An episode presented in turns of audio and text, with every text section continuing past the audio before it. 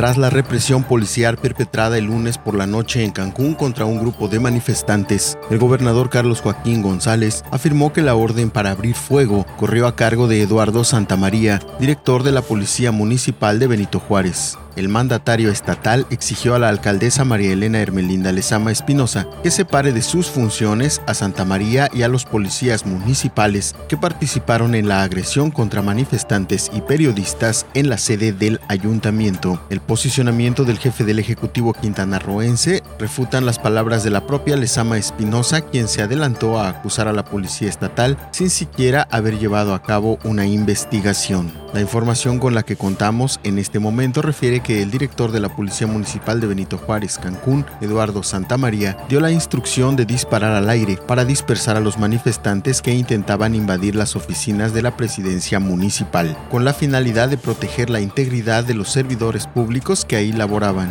Sabemos que en esta acción participaron varios policías municipales más. Ante tal situación, en tanto se llevan a cabo las investigaciones por parte de la Fiscalía, es necesario que la presidenta municipal de Benito Juárez, Cancún, dé de baja de inmediato a los funcionarios involucrados, ya que no está en el ámbito de mis facultades, sino en el de las autoridades municipales el hacerlo, manifestó Joaquín González a través de un video. El gobernador recordó que él dio la instrucción precisa desde la mañana de lunes para que no hubiera violencia policial durante las manifestaciones ya programadas para exigir justicia por el feminicidio de la joven Bianca Alexis. En caso de que Alberto Capella Ibarra, titular de la Secretaría de Del Estado haya ordenado lo contrario, también será removido de su cargo.